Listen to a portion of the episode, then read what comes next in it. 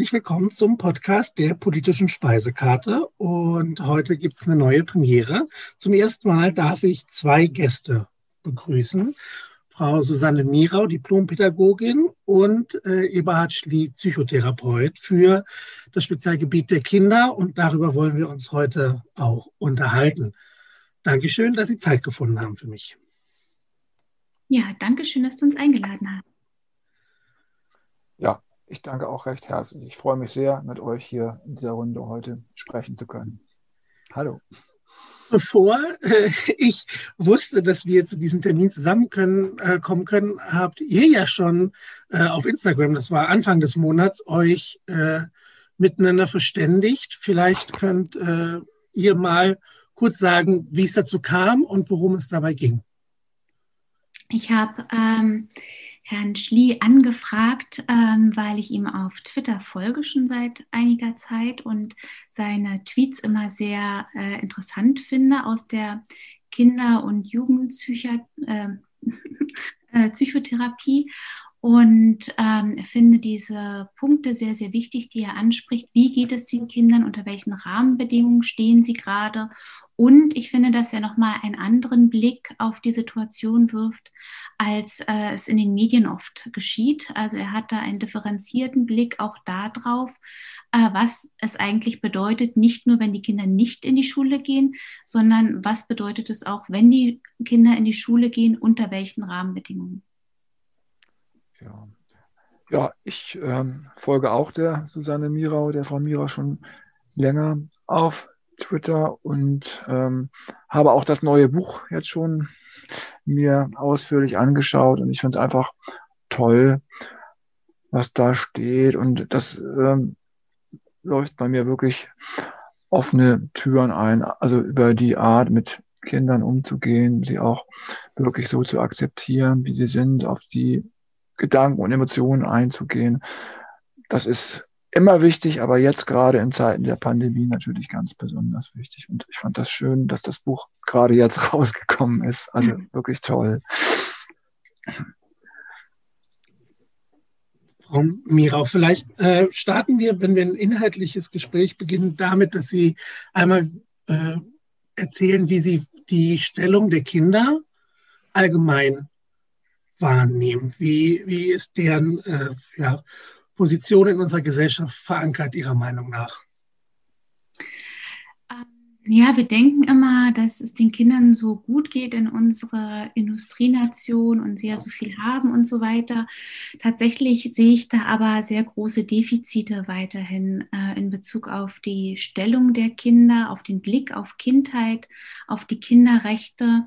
Also wie ähm, betrachten wir Kinder? Kinder werden immer noch insbesondere zu dem Kind gemacht. Also es wird wenig auf Individualität geachtet. Und ähm, das äh, führt auch dazu, dass eben in Kontext Schule, Kita und so weiter ähm, wenig auf die Individualität eingegangen wird und eingegangen werden kann, auch durch strukturelle Rahmenbedingungen, die dann äh, die Gewalt äh, Kindern gegenüber weiter befördern, weil wenn sie halt immer hineingepresst werden in so bestehende Systeme, ohne Individualität zu berücksichtigen, ähm, ist das natürlich für Kinder unangenehm bis hin zu sehr negativ. Hadi, kannst du was dazu sagen bei den äh, Kindern, die du betreust und mit denen du arbeitest? Ist das, äh, nimmst du so dass diese fehlende Individualität und die Wahrnehmung auch als Problem auf? Doch, auf, auf jeden Fall. Also das ist natürlich immer vor dem Hintergrund jetzt zu betrachten, wer in meine Praxis kommt. Das sind natürlich Kinder und Jugendliche, die wegen psychischer oder Verhaltensauffälligkeiten kommen oder auch schon psychisch krank sind. Und das ist ja nicht so sozusagen die äh, Normalpopulation, wenn ich das mal so sagen darf. Aber ich habe natürlich auch viel Kontakt zu den Familien dieser Kinder und Jugendlichen und spreche auch manchmal mit Geschwistern, im Rahmen von sogenannten Bezugspersonensitzungen, um die dann auch zu beraten. Zum Beispiel, wenn jetzt ähm, der große Bruder eine Depression hat oder so. Aber was ich auch immer wieder höre eben aus den Familien, ob das PatientInnen sind oder auch Angehörige, genau das, dass immer mehr so in den Schulen so das erlebt wird, als ob äh, die Kinder und Jugendlichen ganz bestimmten sehr festen oder starren Anforderungen genügen müssen und es sehr schwer ist, da individuell zu sein. In den Grundschulen wird oft versucht, das ein bisschen anders zu machen, aber mein Eindruck ist schon, dass wenn es dann in die dritte oder gar in die vierte Klasse geht, dann geht es schon sehr stark auf die weiterführenden Schulen zu und da kommt ein großer Leistungsdruck auf, also ab Ende der dritten, Anfang der vierten Klasse. Und das erleben viele Kinder wirklich als sehr, sehr belastend. Ne? Das wäre so meine Beobachtung. Frau Mirau, wieso können wir äh, als Gesellschaft uns nicht davon losreißen, solche festen Anforderungen an Kinder zu stellen, obwohl wir ja so, wie Sie es angesprochen haben, Industrienation, wir beweihräuchern uns immer, wie weit wir entwickelt sind und, und durchaus ja auch äh, bestimmte Standards erfüllen. Aber warum haben wir immer noch diese Anforderungen an Kinder, in so ein festes System sich zu entwickeln? Ah, das ist eine sehr komplexe, ähm, komplexe Frage. Wir haben ja einmal ähm, dass Kinder eben in unserem ja, wirtschaftlichen System mit drin sein müssen. Na, also das ist, ja, sehen wir ja jetzt auch gerade zu Pandemiezeiten, dass es eben wenig um das individuelle Kind geht, sondern auch besonders um die Erwerbstätigkeit und den Lebenszyklus von den Erwachsenen. Ähm, also das behindert natürlich Individualität ähm, in unserer Gesellschaft dass wir ja in feste Zeitmuster eingebunden sind, in Produktivität als Erwachsene ähm, und Konsum und so weiter. Ähm, also das ist einmal ein, ein großes Problem. Und dann sind wir natürlich auch ähm, dadurch, durch wie wir aufgewachsen sind und dass es da wenig ähm, Reflexion gibt da, darüber, wie wir in den vergangenen Jahren auch Kindheit betrachtet haben, wo es auch äh, Probleme schon immer gibt. Ja, wenn wir darauf schauen, auf die Geschichte, wie die Kinderrechte ähm, hier angenommen wurden, beziehungsweise ähm, das Recht erstmal auf gewaltfreie Erziehung, da haben wir ja tatsächlich einen langen Atem haben müssen. Es wurde sehr viel darüber diskutiert ob äh, gewaltfrei jetzt nur bedeutet äh, körperliche Gewalt und was das denn soll mit der psychischen Gewalt. Das wurde ja sehr lange auch nicht beachtet als ähm, ja, schädigend für Kinder. Und ähm, da sind wir also immer noch gefangen in der eigenen Geschichte und wehren uns beziehungsweise ähm, versuchen uns ja auch, ähm, also individuell betrachtet, so ein bisschen davor zu schützen, äh, selber mit der Reflexion umzugehen und ja zu sehen, was, was ist denn eigentlich bei uns gewesen. Ne? Und man kann ja erst was ändern, wenn man auch anerkennt, ah, vielleicht war das bei mir auch ein bisschen schwierig. Da kann dann Herr Schlie wahrscheinlich noch mehr dazu sagen als ähm, Psychologe äh, zu diesem Thema vielleicht auch Sie beide, ich, wir kennen das ja, man sagt dann oft, okay, äh, als Kind erfahre ich wahrscheinlich schon, was meine Eltern in meinen Augen falsch machen und dann nehme ich mir vor, wenn ich mal Kinder habe, mache ich das besser. Ne, egal, ob das da um Verbote, Erlaubnisse oder, oder Förderungen geht. Und trotzdem äh, ist es so, dass gefühlt, äh, wenn ich in die Generation des Elternseins komme, dann eben trotzdem die gleichen naja, ich sage mal, ja, Optionen nutze, um das Kind zu erziehen. Da kommen wir später vielleicht noch drauf, zum Beispiel dieses Thema der Angst, dass ich Angst anwende, um mein Kind gefügig zu machen. Aber wieso, falls Sie das beantworten können, wieso hänge ich da fest, obwohl ich ja erfahre, was problematisch ist aus meiner Perspektive als Kind, wenn ich dann Erwachsener werde?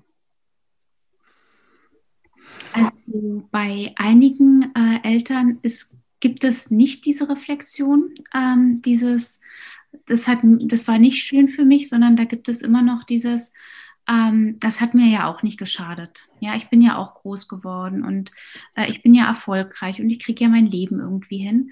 Ähm, und ähm, da, das ist die eine Seite und davon gibt es durchaus auch, auch viele, ähm, wo ich drauf als Pädagogin stoße, so im Alltag, wo eben dann Menschen glauben, okay, das Kind ist nicht, dann äh, halte ich es fest und schiebe den Löffel in den Mund rein und so, ne, wo, ja, das war bei uns früher auch so, wenn wir ja. nicht gegessen haben oder wir mussten alle aufessen, das wird schon nicht so schlimm sein. Ne, das ist so, so dieser eine. Und der andere Bereich ist eben der eher dann psychologische, ähm, ne, dieses, wenn man getriggert wird. Ja, also ich äh, kann da nur dem beipflichten. Na, also da müssen wir natürlich auch immer schauen, wie sind die Eltern dann in ihrer eigenen Kindheit mit diesen Themen auch aufgewachsen, was ja psychische Zwänge angeht oder vielleicht sogar körperliche Gewalt. Und das kann natürlich schon ein sogenannter Trigger sein, also ein Auslöser, wenn bestimmte Reize mich dann, wenn ich Vater bin oder Mutter, an schwierige oder vielleicht sogar ja möglicherweise traumatische Situationen erinnert werde durch bestimmte Auslöser, dann kann ich möglicherweise nicht mehr die Gelassenheit haben, die ich normalerweise habe, weil ich dann in so einer emotionalen, reflexhaften Situation bin. Ne? Und deswegen ähm, sind diese Trigger zum Teil eben Situationen, die dazu führen, dass ich als Elternteil nicht mehr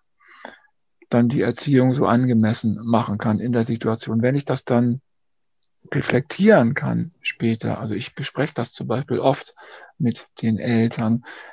Was kann ich tun zum Beispiel, damit ich jetzt als Elternteil nicht in so eine eskalierende, selbst für mich emotional schwierige Situation gerate. Und da besprechen wir halt zum Beispiel Möglichkeiten, die erkenne ich. Kenne ich diese Trigger? Das kann zum Beispiel einfach auch ja eine emotionale Anspannung sein. Und wie kann ich verhindern, dass ich da überhaupt reinkomme und wie kann ich rechtzeitig aussteigen, um meinem Kind und mir zu ersparen, dass wir dann miteinander so umgehen, wie wir das gar nicht möchten. Ne? Sondern da wäre eben wirklich wichtig, ich steige früh aus und sage zum Beispiel zu meiner Tochter dann, ja, du merkst, wir fangen jetzt an, ziemlich an, uns anzuzicken. Wollen wir nicht mal für eine Viertelstunde auseinandergehen oder in den Garten gehst du oder und dann danach wieder zusammenkommen. Das heißt, wir würden dann die Emotionen ja als okay oder als richtig dann validieren, wie wir sagen. Aber wir würden sagen, im Moment kommen wir so nicht weiter. Wir müssen erstmal sehen, dass wir jetzt aufeinander aufpassen. Und da wäre eben so eine Unterbrechung der Situation, später wieder zusammenzukommen in Ruhe, wäre genau das Richtige dann. Ne?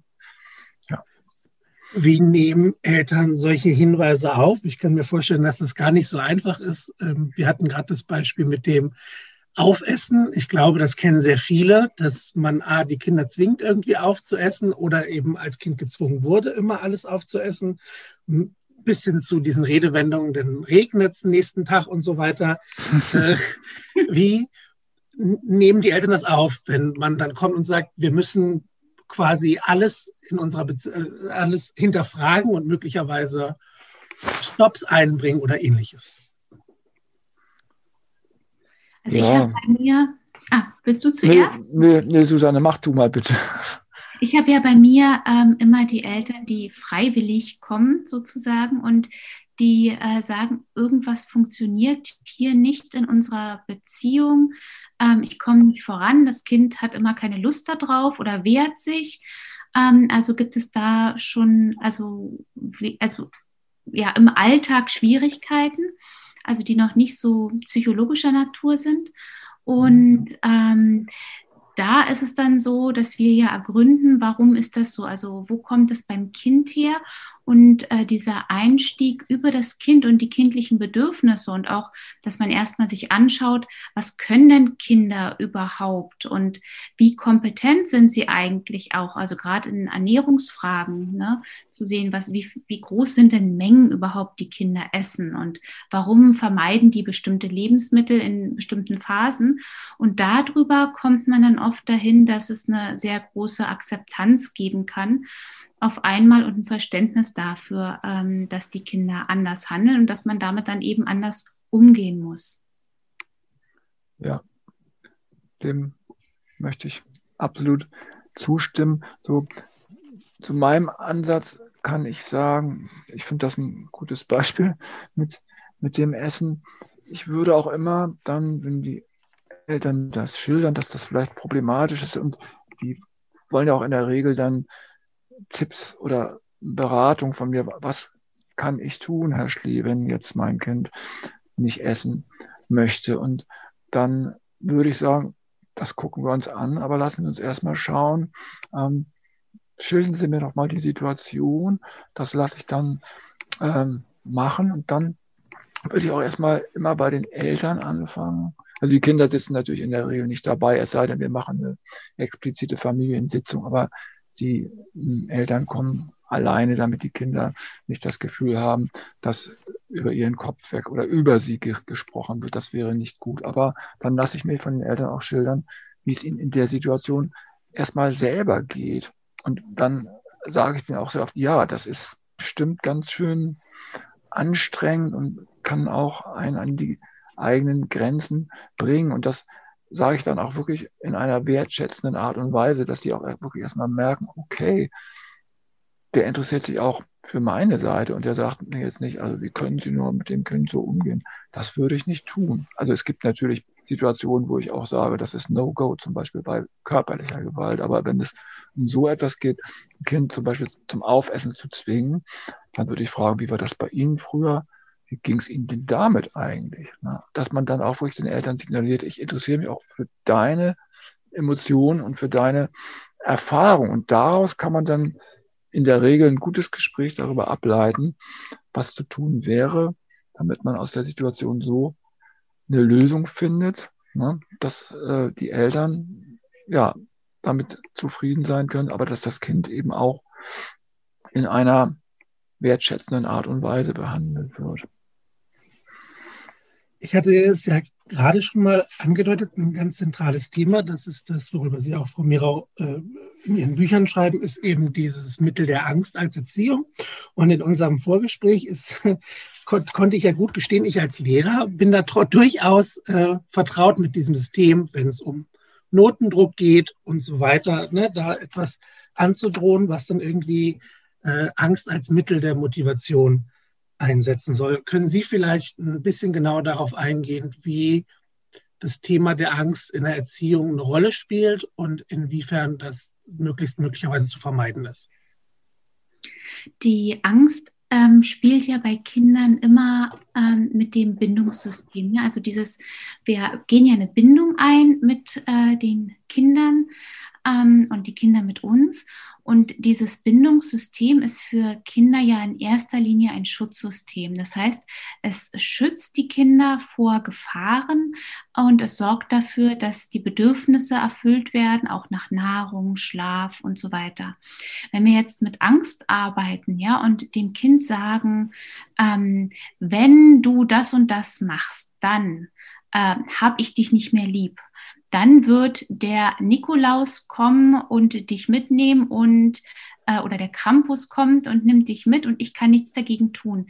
Damit sagen wir ja, wir können, können oder wollen dich nicht mehr schützen. Und das ist für Kinder tatsächlich eine sehr schlimme Erfahrung, die die da machen müssen, wenn wir halt immer damit mit diesem Grundbedürfnis von Kindern spielen, um sie gefügig zu machen. Und dieses Angstding funktioniert ja auch nur bedingt, weil je größer die Kinder werden, desto kleiner werden ja unsere Möglichkeiten. Ne? Dann bei einem 16-Jährigen hilft nicht mehr zu sagen, äh, wenn du jetzt hier die Hausaufgaben nicht machst, kriegst du keinen Nachtisch. Ne? So, da müssen wir halt dann schwerere Geschütze auffahren, wenn wir mit Angst arbeiten wollen. Ähm, und so verschlimmert sich das immer mehr. Und die Situation, die Beziehung kann da immer weiter drunter leiden. Also das ist tatsächlich etwas, was wir wirklich vermeiden sollten, auch wenn die Geschichte von Kindheit tatsächlich voll mit solchen Angstgeschichten ist, ne? dass El Eltern und andere immer ihren Kindern irgendwie Angst gemacht haben, um sie gefügig zu machen. Ja.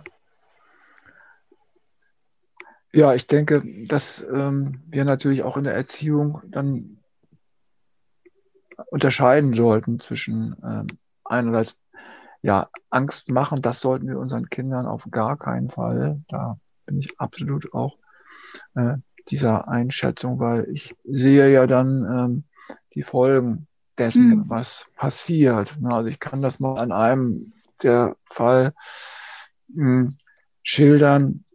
Ähm, der junge Mann ist mittlerweile Mitte 20, kommt nur noch sporadisch, aber weil seine schwere Zwangsstörung auch mittlerweile wirklich sehr, sehr gut eingestellt ist und ja noch selten kleine Rückfälle hat, aber ich kenne den sehr, sehr lange. Und ähm, einer der Auslöser war eben, also das waren in erster Linie Kontrollzwänge, der musste halt immer gucken, ist mein Fahrrad richtig abgeschlossen, ist der Herd aus, ist der Computer aus und so weiter. Das hat ihn zum Teil lange Zeit gekostet. So und einer der Auslöser war, den machen ja eine lange Exploration, dass er hatte ein Blasenproblem äh, im Grundschulalter, was völlig normal ist. Es ist halt nur etwas schwierig, dann das zu handhaben für manche Eltern, für manche nicht.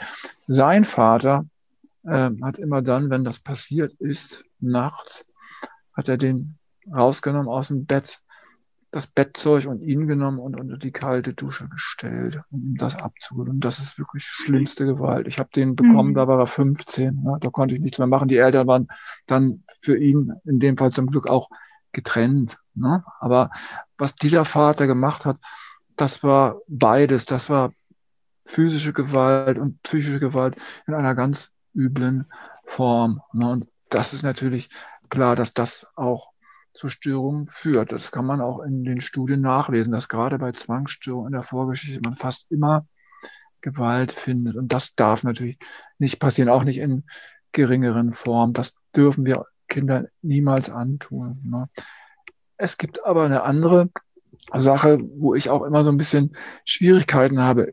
Machen wir den Kindern damit schon Angst oder nicht? Das wäre eben die Erziehungsmethode der natürlichen Konsequenz. Beispielsweise, wenn ähm, ein Kind eine bestimmte Zeit für die Hausaufgaben hat und die dann äh, nicht macht, weil das trödelt oder so, ja, dann würde ich wahrscheinlich sagen, muss man überlegen, lässt man das Kind trotzdem spielen gehen in den Garten in Nicht-Corona-Zeiten, wo schon die Freunde warten? Oder sagt man, du machst das erst fertig? Oder sagt man, ich gebe dir dann noch ein bestimmtes Limit und dann kannst du erstmal rausgehen. Dann müssen wir aber das heute Abend nacharbeiten. Das heißt, wir müssen schauen, das Kind muss auch merken, dass das, was es tut, auch natürliche Konsequenzen hat man soll dir nicht drohen, dann wirst du keine Geschenke kriegen oder wir fahren da nicht in Freizeitpark. Das ist Quatsch. Aber man kann sagen, wenn du die Hausaufgaben jetzt nicht fertig machst, dann müssen wir die heute Abend nachholen. Und dann ist vielleicht das mit der Geschichte, die wir vorlesen, ein bisschen kürzer. Ja, da denke ich, das ist eine Abwägungssache, ob ich dem Kind Angst mache. Das muss ich individuell sehen. Aber das wäre eben eine Erziehungsmethode aus meiner Sicht, die zumindest relativ angstfrei ist. So würde ich es mal ausdrücken. Ja. Ja, ich finde da auch wichtig zu sehen, ähm, was ist die Intention des Handelnden. Ne? Mhm. Also ist es tatsächlich, ähm, dass man sagt, äh, ich will das Kind jetzt unter Druck setzen und deswegen sage ich, äh, ich lese dir sonst keine Geschichte vor. Oder mhm. ist es tatsächlich dieser ja, Art von offenen Ausgang zu sagen, du pass auf, wenn du die Hausaufgaben nicht machst, entweder du kriegst eine schlechte Note oder wir müssen sie abends zusammen machen und vielleicht dauert es dann so lange, dass ich keine Geschichte vorlesen kann. Ne, also wenn es halt so eine, ich finde, so eine ehrliche, äh, klare Aussage ist ohne diesen Druck und Angst auszuüben, dann ist es tatsächlich was anderes, als zu sagen, aber wenn du das jetzt nicht machst, dann wird das ganz schlimm und heute Abend, dann wirst du vielleicht weinen und ich werde dir aber trotzdem keine Geschichte vorlesen. Also, ja. So, also diese Intention unseres Handelns finde ich ist immer sehr, sehr wichtig, da zu berücksichtigen. Völlig richtig, ja, da äh, stimme ich dir absolut zu, Susanne. Genau das ist der Unterschied. Ne? Was, was ist sozusagen äh, der Gedanke, den wir da hinterverfolgen. Und im Idealfall können wir solche Dinge natürlich auch mit unseren Kindern besprechen und können auch diese Intention erklären, ne? sagen, mhm. guck mal, dann kannst du eben auch, wenn du es zügiger machst und vielleicht hast du auch mal einen Tag, da ist es halt nicht so toll, weil du vielleicht viel mh, hm, Stress hattest, dann helfe ich dir ein bisschen. Aber mir ist es halt wichtig, dass du auch fertig hast, damit du auch wirklich dann ja spielen kannst und wir das nicht abends machen müssen. Und das kann man mit dem Kind besprechen und dann kann das Kind vielleicht auch sagen, ja, äh, Mama oder Papa, aber ich habe vielleicht auch manchmal einfach keine Lust und ich finde es dann auch okay, wenn ihr dann sagt, dann, wenn ihr das bis übermorgen aufhört, dass ich das heute vielleicht gar nicht mache, dass man mit den Kindern auch bestimmte Dinge verhandeln kann. Grundsätzlich darüber in einer ruhigen Situation auch zu sprechen, ist für Kinder sehr, sehr wichtig. Wenn sie aber gleichzeitig die Erfahrung machen, in bestimmten Bereichen ist das dann eben so, wie du eben sagtest, Susanne. Ja, dann ist die Geschichte eben kürzer, weil äh, wir müssen eben noch das zusammen machen. Das ist dann halt so. Ne? Aber das versteht ein Kind auch. Was ein Kind nicht mhm. versteht, ist, wenn wir ihm drohen und sagen, also dann ist heute und morgen für den Rest der Woche alles gestrichen und Fernsehen und äh, iPad sowieso. Das, das äh, geht nicht. Das kann man, kann man nicht äh, gut sagen, sowas. Ja. Es bezieht sich, glaube ich, auch sehr viel auf äh, die Erwartungshaltung, die ja auch schon angesprochen wurde. Denn äh, ich erlebe das im Freundeskreis durchaus, dass sehr viel mit den Kindern gesprochen wird. Und dann kommt eben auch dieser Faktor der Transparenz rein, das, was ihr letztlich angesprochen habt gerade zu sagen, okay, mhm. äh, ich diese Konsequenz, die möglicherweise, naja, ein Unwohlsein auslöst, wenn ich daran denke, dass, was weiß ich, eine schlechte Note bei rauskommt, wenn ich nicht vernünftig lerne, dass das aber eine logische, eine logische Schlussfolgerung ist und dass das auch was mit Eigenverantwortung zu tun hat, mhm. ist A für die Eltern oft sehr aufwendig. Ne? Es ist sehr intensiv, sich so viel mit seinem Kind auseinanderzusetzen. Das klingt hart, aber viele Eltern nehmen das dann lieber den kürzeren Ausweg, die Bequemlichkeit. Und ja. was mir aufgefallen ist, äh, tatsächlich äh, haben sehr viele Kinder doch ein, ein, besseres Verständnis von Konsequenz und von Regeln, als man ihnen das vielleicht zutraut.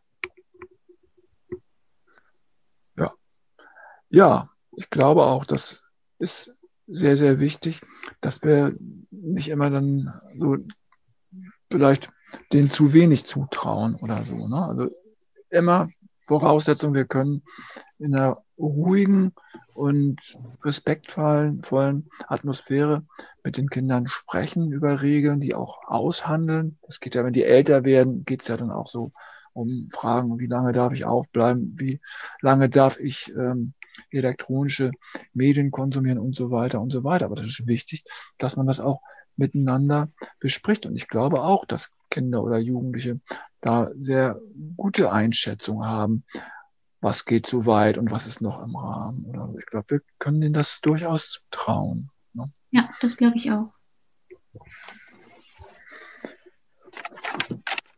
Vielleicht, äh, jetzt, wenn wir so ein bisschen abgehandelt haben, wie irgendwie die persönliche Ebene aussehen sollte, kann und was da problematisch ist, wie können wir vielleicht, wenn wir das äh, in Zukunft besser regeln wollen, möglicherweise ja, Rahmenbedingungen in der Gesellschaft schaffen, dass Kinder eine stärkere Stellung einnehmen und, und oder zumindest äh, mehr in den Fokus rücken, als äh, wie wir es jetzt gerade hatten, ähm, dass die Kinder immer vorgeholt werden für, für die Schulöffnung, aber die Maßnahmen nicht wirklich ansetzen, ihnen zu helfen. Wie können wir vielleicht, das ist jetzt auch schon ein Blick auf die Zeit nach der Pandemie, da mehr drauf einwirken? Also ähm, das Problem ist ja, dass Kinder keine oder nur wenig Lobbys haben, die für sie eintreten. Also es gibt natürlich den Kinderschutzbund, der sich da einsetzt. Ähm, und ich finde es sehr gut, wenn die Kinderrechte äh, ins Grundgesetz kommen würden, in einer aber erweiterten Form, als es momentan irgendwie geplant ist ähm, auch wegen der gesellschaftlichen Wirkung. Also wir haben ja auch gesehen, als das Recht auf gewaltfreie Erziehung kam, dass das auch nochmal dazu geführt wurde oder dazu geführt hat, dass äh, überhaupt mehr darüber gesprochen wurde, dass es in den Medien ein Thema war, darf man das noch und warum nicht und so. und ich glaube, es braucht tatsächlich da eine wirklich breite Öffentlichkeit dafür um ähm, darüber zu sprechen, wer sind Kinder, wie sollten wir sie sehen und was sollten wir ihnen zutrauen, ermöglichen, also welche ja, Kompetenzen haben sie und, und wie kann man damit besser umgehen? Ja, definitiv.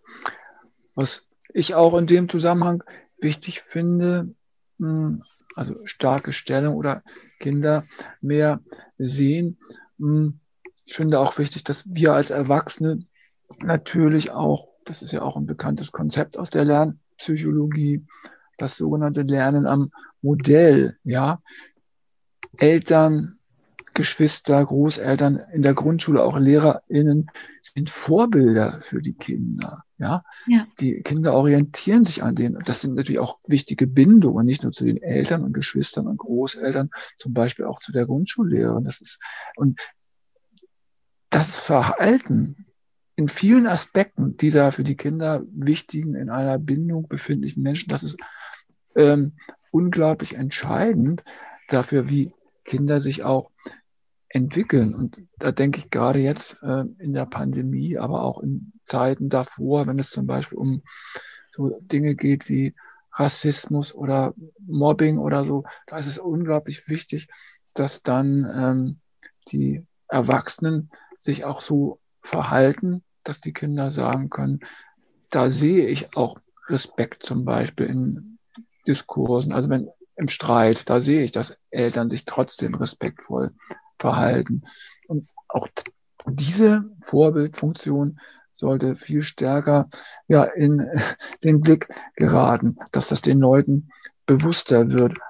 Das geht letztlich auch für Politikerinnen und Politiker. Ja, wenn die hm, in den Wahlen, die dann irgendwann anstehen, jede Menge Versprechungen machen. Das bekommen Kinder, wenn die clever sind, mit und auch Jugendliche, dass die dann hinterher nicht eingehalten werden. Ja, und das sind Dinge, die einfach aus meiner Sicht sehr, sehr ungünstig sind für die Akzeptanz der Erwachsenenwelt durch Kinder und Jugendliche, wenn sie letztendlich sehen, ihr fordert von uns das Einhalten von Regeln ein und wir brauchen nur die Nachrichten einzuschalten und sehen jeden Tag, dass ständig diese Regeln durch Erwachsene verletzt werden. Und das ist äh, für diese Vorbildfunktion sehr, sehr, sehr schwierig. Und da ist viel zu tun von uns Erwachsenen, dass wir da wirklich auch bessere Vorbilder sind. Ja. Stimmt ja vollkommen zu. Ja. Es ist halt so ein, so ein glaube ich, überwältigendes Problem fast, weil das Konzept an so vielen Stellen gilt. Also ich habe mir so ein bisschen was aufgeschrieben, ähm, da würde ich auch gerne mal nachfragen. Und zwar habe ich äh, in, in, meiner Rolle als äh, Lehrer sehr oft das Gefühl, dass diese, diese Bindung und diese, diese Wahrnehmung auch bei Kindern, äh, naja, verschoben hat sich ein Stück weit hin zu, äh, während die Eltern möglicherweise früher die ganz zentrale Rolle waren, ist es jetzt heute noch stärker über beispielsweise Social-Media-Verknüpfungen, dass ich mir andere Modelle auch suche. Das, das können eben Lehrer sein, Freunde, aber eben auch sowas wie Politik. Das fand ich wichtig, dass du das angesprochen hast. Natürlich können die Kinder das oft erkennen. Es war ein ganz krasses Thema letztes Jahr, als es um die Lockerung beim, bei der Bundesliga ging. Und dann kommen die zu mir mit zehn bis zwölf und sagen, ich darf in meinen Fußballverein nicht oder ich kann das nicht machen ja. und die dürfen das. Ja. Und, und dann sage ich, mir fällt nicht viel dazu ein. Also es gibt natürlich Gründe, warum das so ist, aber ich kann verstehen, dass das Kind hinterfragt, ihr könnt mir meins nicht verbieten und, und die dürfen das. Das ist sehr schwer transparent zu machen. Ja. Ja. Genau. Hat sich Schönes das, Beispiel. Ja. Genau, vielleicht als Frage, hat sich das äh, verschoben? Haben, habt ihr da was irgendwie wahrgenommen, dass äh, noch mehr Einflüsse die Kinder quasi äh, bekommen und dadurch eben es noch schwieriger ja auch geworden ist. Nehmen wir mal an, ich als Elternteil arbeite total konsequent und logisch und gebe mir große Mühe und die Gesellschaft präsentiert in vielerlei Hinsicht eben ein anderes Gesellschaftsbild. Ja, also ähm, das Problem sehe ich, was du angesprochen hast, ja auch bei, bei Social Media. Ähm, ich beschäftige mich ähm, für meine Dissertation besonders mit Rollenbildern in Social Media und äh, eigentlich eher auf die Erwachsenen bezogen, aber in der Literatur lese ich dann eben auch sehr viel, wie sich das auf Kinder auswirkt. Und da sehen wir beispielsweise diese Erwartungen zum Schönheitsideal bei den Jugendlichen und immer weiter auch schon Kinder, ne, die da durch diesen Konsum ähm, von bestimmten Medien äh, mit bestimmten äh, Personen, die aber auch entweder äh, mit Filtern äh, dargestellt werden oder eben chirurgisch bearbeitet sind, ähm, was sich auswirkt eben auf, auf das Selbstbild, auf das Empfinden, bin ich schön, bin ich dick, bin ich dünn und so weiter. Ähm, und da suchen sie sich natürlich jenseits auch von den Eltern äh, Vorbilder, denen sie dann nacheifern wollen, was in diesen Fällen gerade rund um Schönheitsideal und sowas alles natürlich auch sehr, sehr ungünstig sein kann. Ja, das glaube ich auch. Ähm, und ich denke auch, ähm, ich bin ja schon sehr lange in meiner Praxis, genau gesagt, seit den 90er Jahren, gleich nach dem Diplom, da hatte ich viel Glück, dass ich dann das, damals gab es ja noch das System, so wie jetzt nicht. Aber äh, ich beobachte schon in den letzten 25 Jahren eine deutliche Veränderung. Was nicht anders war, war so dieses, ähm, was man heute als Body Shaming bezeichnet. Na, es mhm. gab halt nur, äh, es gab halt dann die Zeitschriften, die Modezeitschriften gab, gab es. Es gab auch schon diese, ähm, zumindest Anfang der 2000er, dann diese ganzen Casting-Shows. Da fing das ja an. Was es nicht gab, und das ist aus meiner Sicht ein Riesenunterschied, ist die Möglichkeit, die Bilder von sich selbst, sprich also von Gesichtern oder auch von Bewegungen des ganzen Körpers, äh, sozusagen allen Freunden und Freundinnen dann über TikTok oder äh, kleine Videos und so weiter zur Verfügung zu stellen. Natürlich müssen Eltern da und tun das ja auch aufpassen, dass das nicht so leichtfertig verbreitet wird.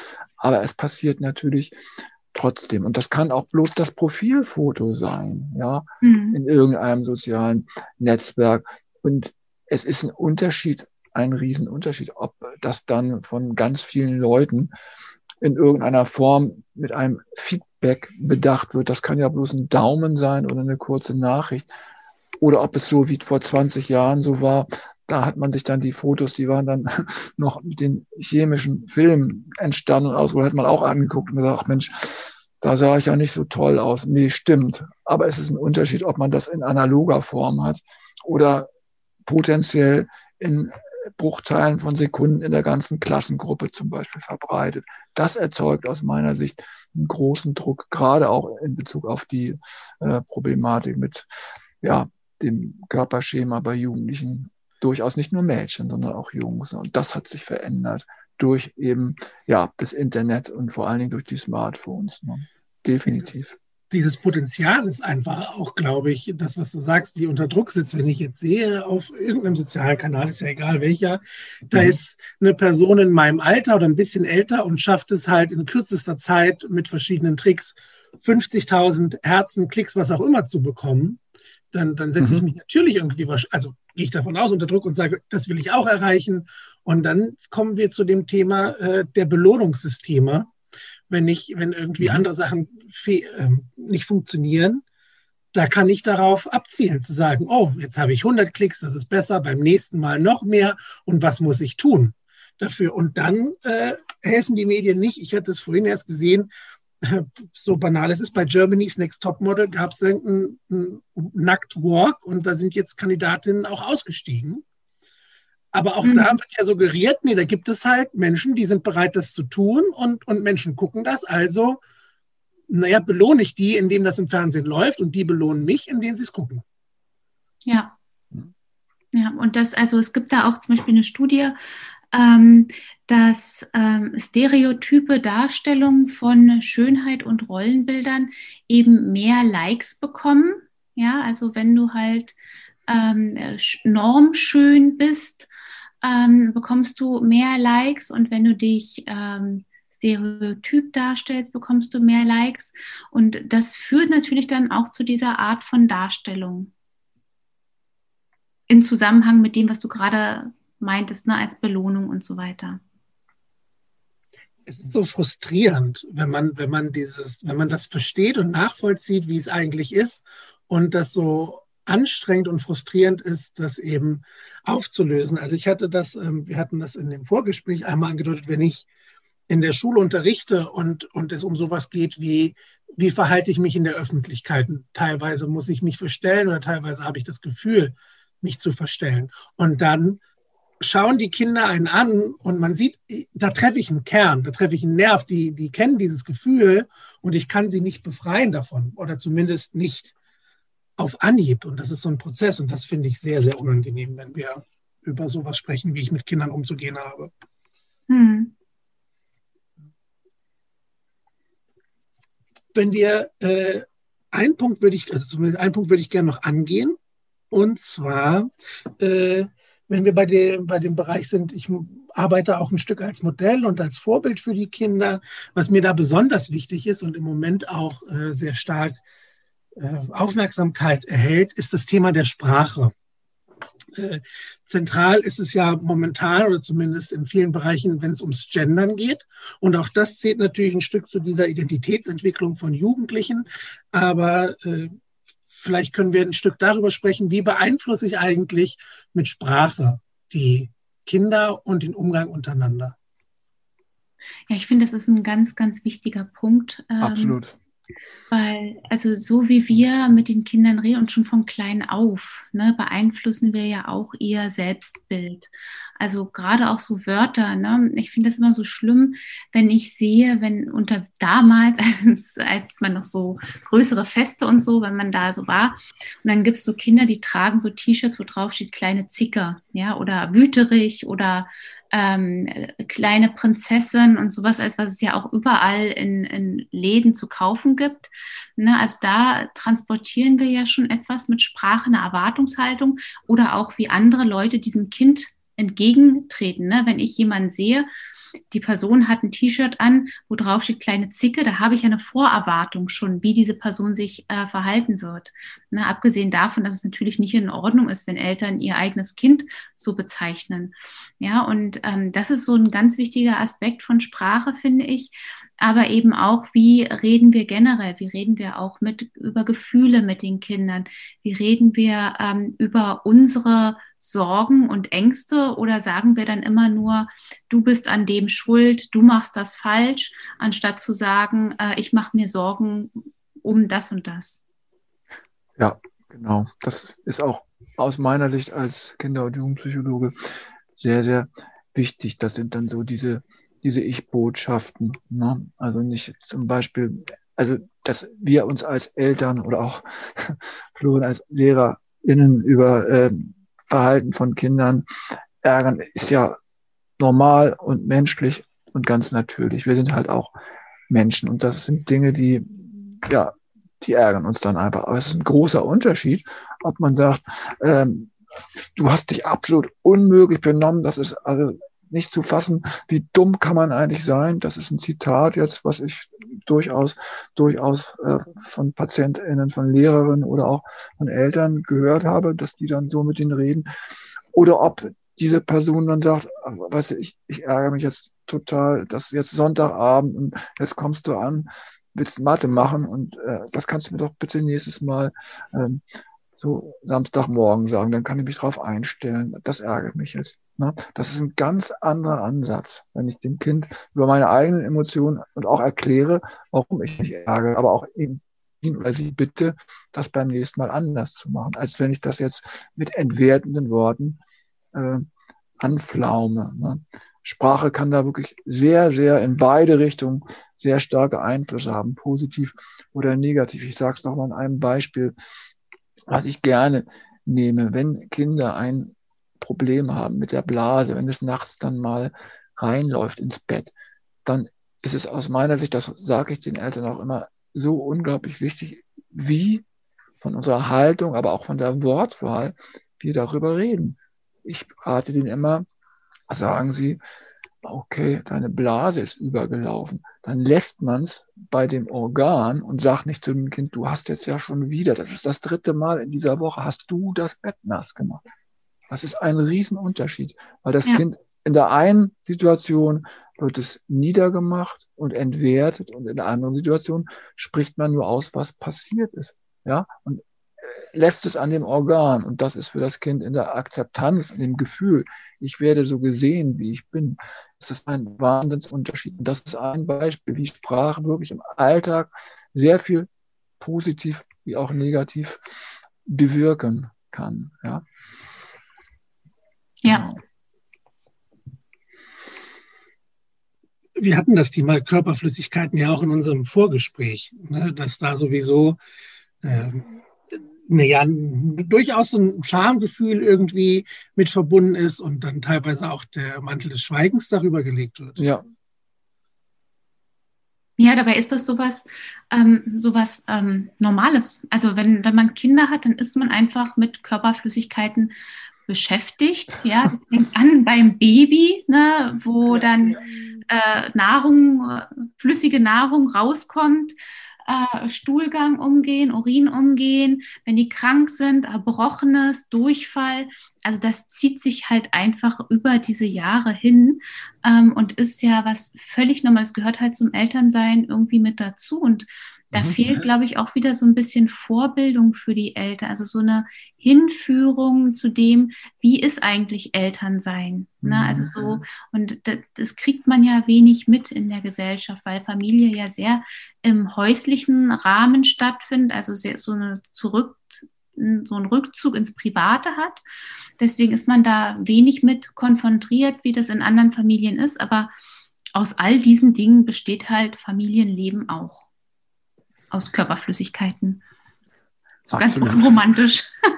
ja, okay, um, um der Romantik noch ein, eins oben drauf zu setzen. Äh, als Jugendliche kann es durchaus sein, dass Vater oder Mutter dann dem, sagen wir mal, 15-jährigen Mädchen ähm, die Haare hinten äh, hält, während es über der Toilettenschüssel hängt, weil es äh, ein paar Wodka Red Bull zu viel getrunken hat oder so. Das passiert hoffentlich nur einmal dann.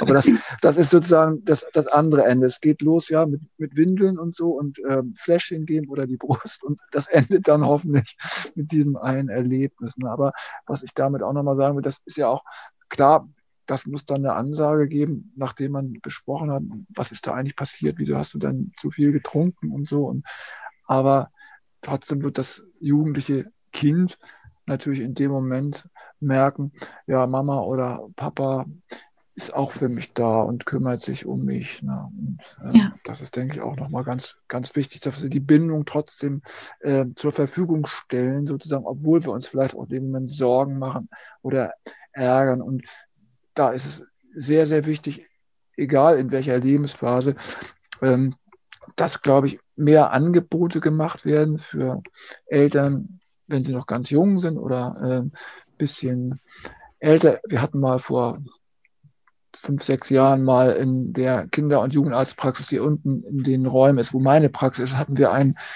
Pärchen, die waren beide 15 und haben dann ähm, zusammen ein Kind gezeugt und das auch wirklich bekommen. Also da fängt es an, bei sehr jungen Eltern, aber auch bei Älteren, dass wir viel mehr versuchen, denen auch Möglichkeiten zu geben, miteinander, mit anderen Eltern so auch ins Gespräch zu kommen und auch über all das zu reden. Gerade was die Körperflüssigkeiten angeht, kann ich auch machen in dem Rahmen meiner Beratungsgespräche. Und die sind unglaublich entlastet, wenn ich, ich arbeite manchmal so, dass ich auch von meiner eigenen äh, Familie erzähle. Meine Kinder sind mittlerweile erwachsen, meine Töchter. Aber das ist für die unglaublich wichtig zu sehen, Mensch, was ich erlebe, das, das ist äh, normal und auch meine Gefühle, die ich dabei habe, die nicht immer angenehm sind, die sind auch okay. Ne? Das mal zu hören. Und ich glaube, wenn viel mehr diese Möglichkeiten bestünde für Eltern, vielleicht auch so ein bisschen angeleitet durch PädagogInnen oder andere Professionen, das wäre toll, glaube ich, ne, wenn man das machen würde.